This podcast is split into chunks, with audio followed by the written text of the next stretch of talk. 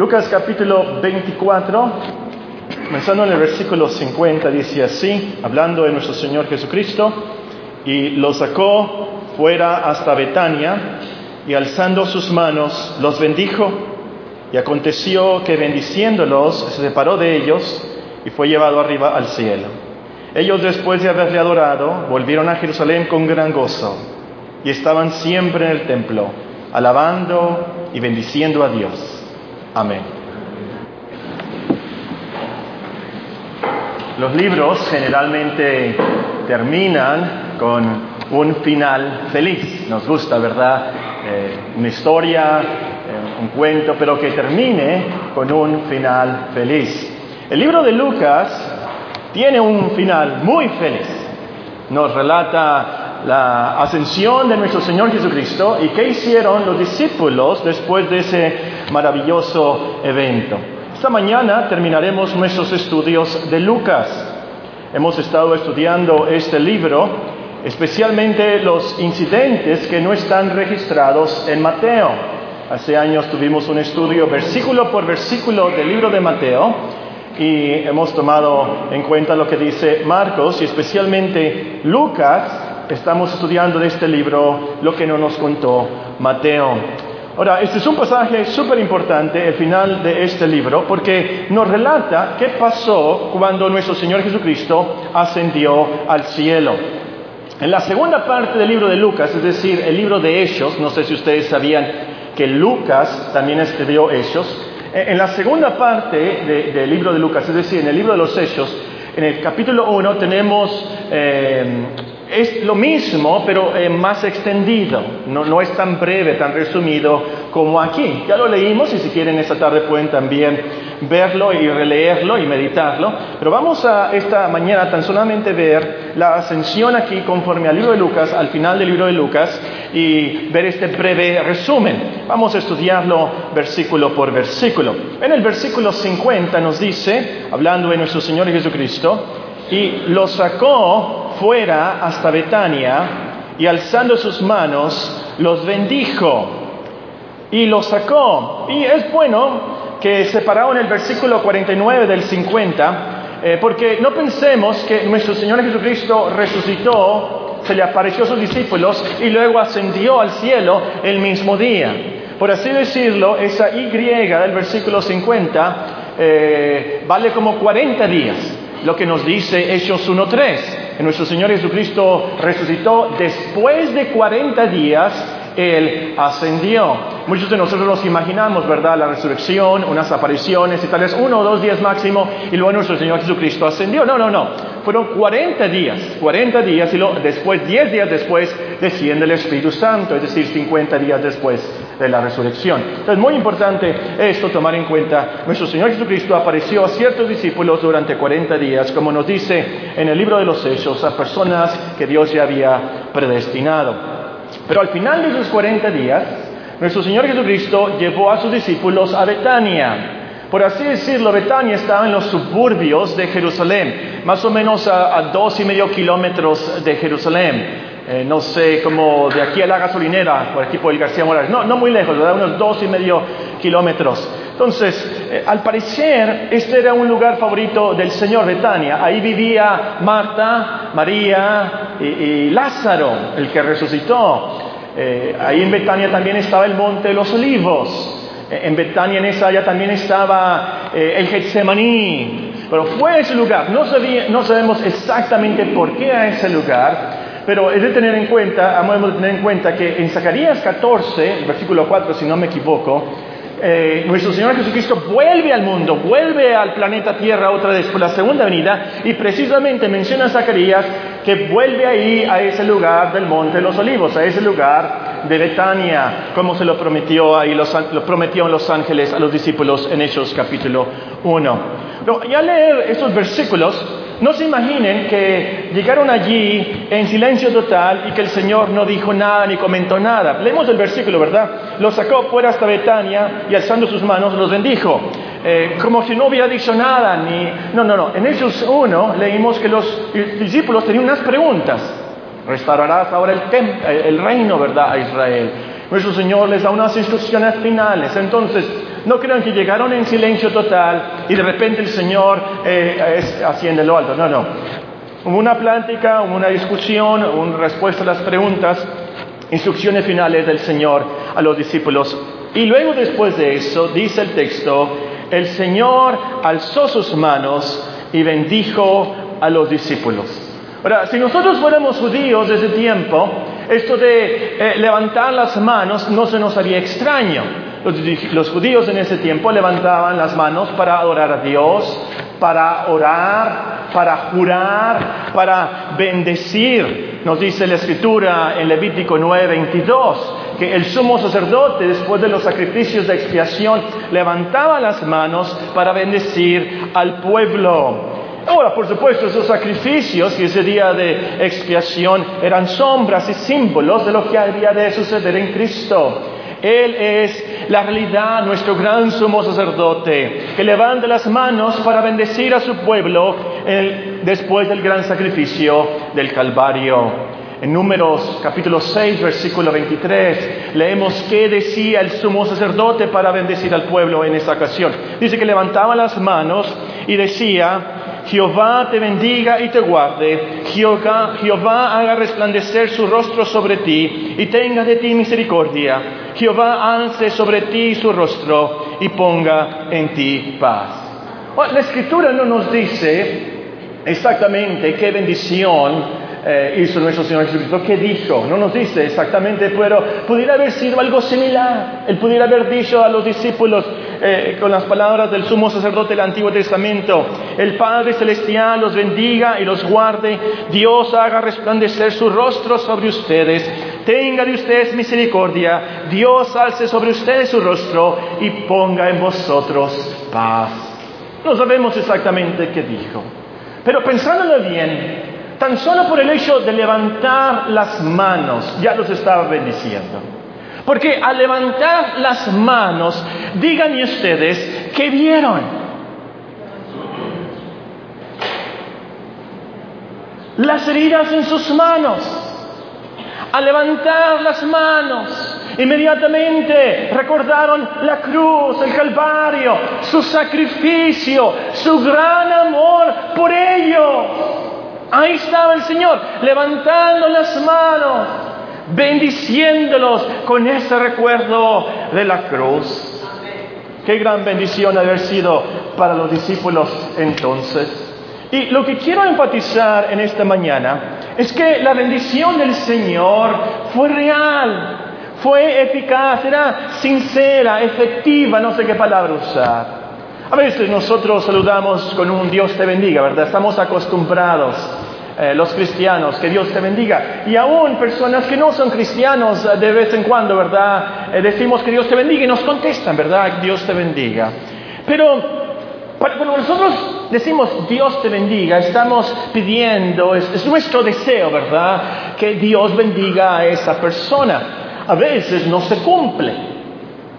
Desafortunadamente, muchas veces no somos sinceros realmente. Decimos a la persona Dios te bendiga y colgamos el teléfono, porque generalmente todos los cristianos dicen que Dios te bendiga y así termina la conversación, que Dios te bendiga, bye bye. Hay personas que dentro de nuestro corazón pudiéramos pensar que Dios te maldiga. Tanto mal que nos han hecho y realmente no somos sinceros al decir Dios te bendiga pero por dentro pensamos que Dios no lo vaya a bendecir. No somos sinceros muchas veces, desafortunadamente. Pero en los labios de nuestro Señor Jesucristo, esa bendición fue real, esa bendición fue sincera, esa bendición fue eficaz, porque Dios siempre oye a Cristo, nunca niega ninguno de sus deseos. Y por así decirlo, mucho menos ahora después de la cruz, mucho menos ahora después de la resurrección. Aquí cuando dice el texto que los bendijo, fue algo real, eficaz. Y por esa bendición, esos discípulos recibieron el Espíritu Santo después. Diez días después, por esa bendición esos discípulos perseveraron hasta el final. Esos discípulos ya no le tuvieron miedo a morir martirizados. Por esa bendición, ellos fueron inspirados por Dios para escribir el resto del Nuevo Testamento. Por esa bendición, la iglesia continuó existiendo por dos mil años. Y por esa bendición nosotros estamos aquí. Como, por así decirlo, como hijos de los apóstoles. Porque fueron los apóstoles bendecidos su palabra fue bendecida, confirmado con los milagros que Dios hizo a través de ellos. Y es por eso que a través de los siglos la iglesia ha continuado, por esa bendición de Cristo. Ahora, el siguiente versículo nos dice que mientras, mientras los bendecía, ascendió al cielo. Vean el versículo 51. Aconteció que bendiciéndolos, se separó de ellos y fue llevado arriba al cielo. Eso fue lo último en otras palabras. Lo último fue en esa bendición y bendiciendo los que Él ascendió al cielo. ¿Han notado ustedes cómo termina el Antiguo Testamento? ¿Qué palabra se usa eh, eh, en el Antiguo, Malaquías 4 al final de, de nuestra versión? Malaquías 4, la última palabra del Antiguo Testamento, ¿saben cuál es? Maldición. Maldición maldición. La ley nos dice malditos, maldición. Pero Cristo nos dice bendición. En Cristo se cumplió la promesa a Abraham. En tus simientes serán benditas todas las naciones. El Señor vino no a maldecirnos, el Señor vino a bendecirnos con su evangelio de paz y amor. Ahora, cuando dice que el Señor fue llevado al cielo, no se imaginen la atmósfera, no, se imaginen eh, las estrellas, ¿verdad? No, no, no se imaginen eso. Como dice en 2 de Corintios, aquí se está hablando de el tercer cielo, eh, el cielo de Dios, por así decirlo, otra dimensión. Dicen que un cosmonauta ruso eh, en una órbita alrededor del planeta, se burló de los cristianos diciendo, aquí no está Dios, aquí no está el Señor. Pero pensándola bien, ese astronauta ha estado bien, bien ciego. Porque viendo las estrellas, los millones y millones de galaxias y viendo el cielo en toda su claridad por allá por afuera, toda esa gloria, manifestada Dios, ¿cómo va a decir Dios no existe? Aquí no está el Señor. El punto es, Cristo aquí ascendió al cielo de Dios.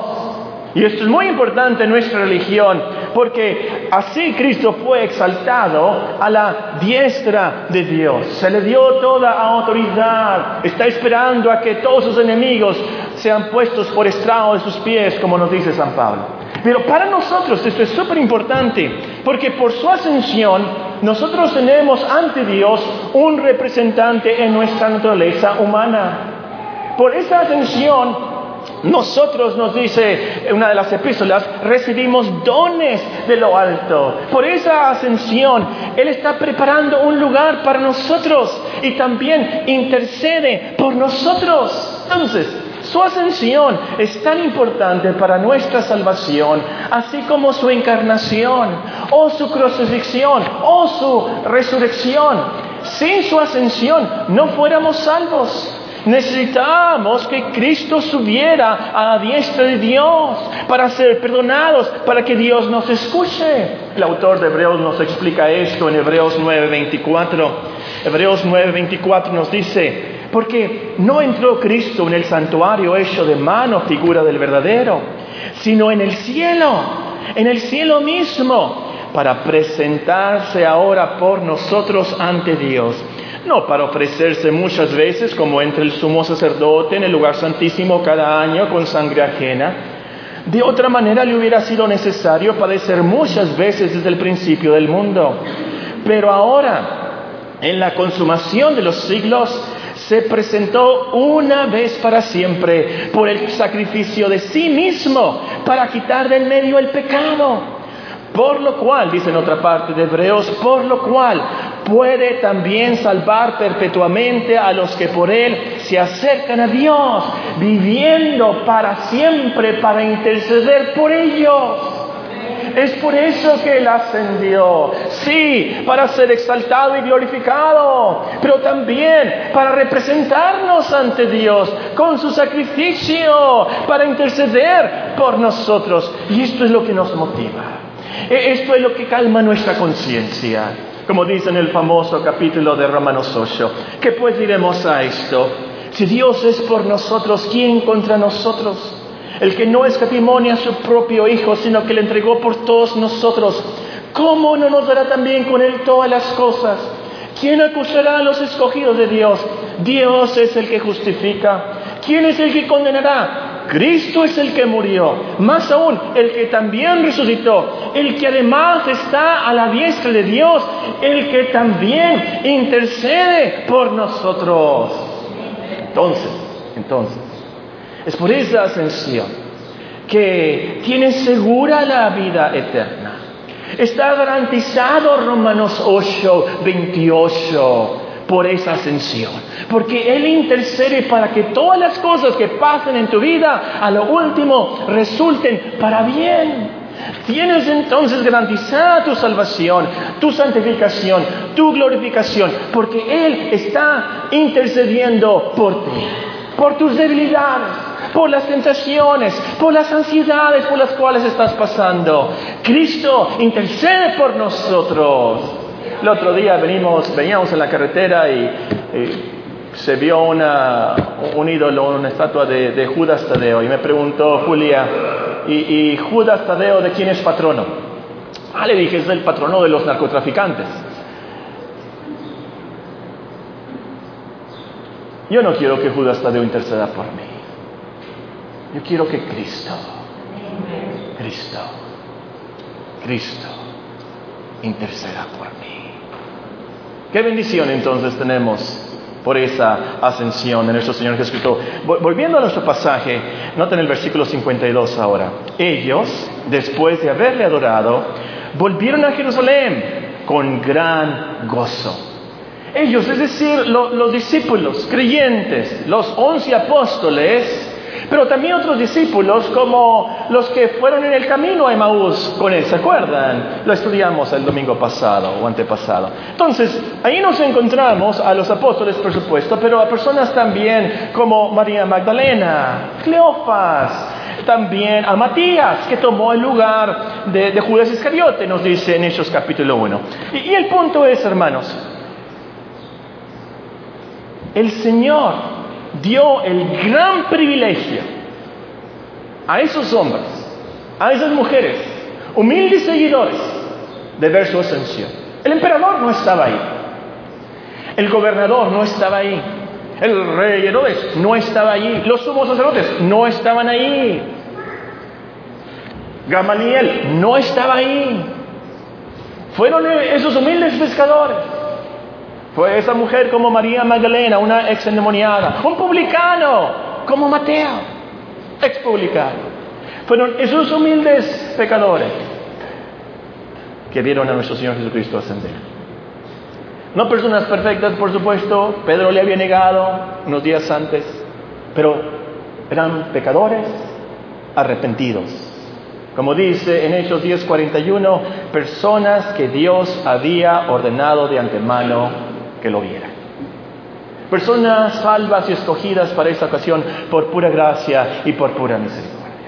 Entonces la lección es de esto, que el Señor escoge a lo vil del mundo, a los pecadores del mundo, a personas como nosotros, personas como tú, personas como yo, personas que Dios ha salvado y les da esa gran bendición. No digas Dios no me puede salvar, Dios no me puede usar, Dios no me puede perdonar, Dios no me puede bendecir. Por supuesto que no. Es el tipo de personas, nos muestra la escritura, que Dios salva, que Dios escoge y que Dios usa. Ahora noten la siguiente frase del versículo. Nos dice, ellos después de haberle qué? Adorado.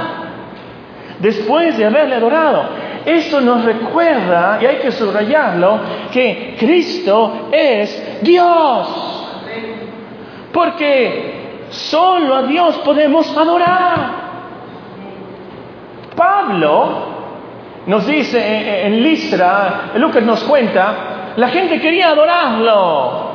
Pablo dijo, no, de ninguna manera, a mí no, no sé, adora a hombres, yo soy un hombre como ustedes.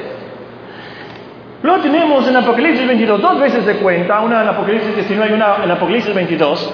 El apóstol Juan quiere adorar al ángel que le está mostrando esas grandes revelaciones. El apóstol Juan quiere adorar al ángel. El ángel dice, no, no me adores, adora a Dios. Solo podemos adorar a Dios. Y aquí los discípulos adoraron a Cristo. ¿Por qué? Porque lo reconocieron como Dios. La segunda persona de la Trinidad. Dios en carne. Entonces, entonces, hermanos, que Cristo es Dios fue lo que le dio infinito poder a la sangre del Calvario. Ellos se dieron cuenta, el Señor les había abierto el entendimiento para entender y comprender las escrituras. Por eso murió el Señor. Dios derramó su sangre en la cruz. Esto fue lo que les dio gozo. Eso fue lo que le dio realidad, eficacia a la bendición de Cristo. Porque cuando Cristo los bendijo, era la bendición de Dios mismo. Fue eso entonces la razón por la cual Él resucitó. Porque la muerte no podía retenerlo, como nos dicen ellos. Fue por eso entonces que Él ascendió a la diestra del Padre.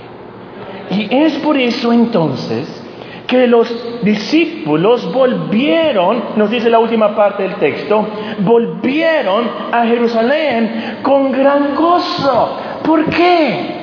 Porque cuando crucificaron al Señor, ellos pensaron, este era un profeta falso, este no era el Mesías. Pero ahora lo ven resucitado.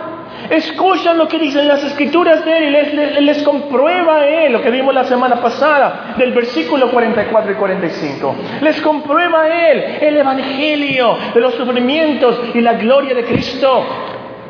Ellos lo reconocen como Dios. Entonces, este no era un estafador, este no era un falso profeta. Si la crucifixión los había hecho dudar, ahora viéndolo vivo, bendiciéndolos y subiendo al cielo, lo reconocen como a Dios. Qué gran gozo entonces. Es verdad. Lo que nos dijo es verdad. Él es el Hijo de Dios. El cielo nos espera. La gloria nos espera. Nos ha perdonado todos nuestros pecados. Es verdad. Qué gran gozo entonces. Y eso fue los que los motivó a volver a Jerusalén con gozo. Ahora, si ustedes se acuerdan, cuando estudiamos el versículo 36, estaban en Jerusalén, en un apartamento, con las puertas cerradas. ¿Se acuerdan cuando el Señor Jesucristo se le apreció en medio? ¿Por qué estaban con las puertas cerradas? Nos dice el Evangelio, por miedo de los judíos. ¿Por qué tenían miedo de los judíos? Porque los judíos habían arrestado y crucificado a su Señor. Ellos eran los que seguían, ellos podían ser arrestados, ellos podían ser crucificados también.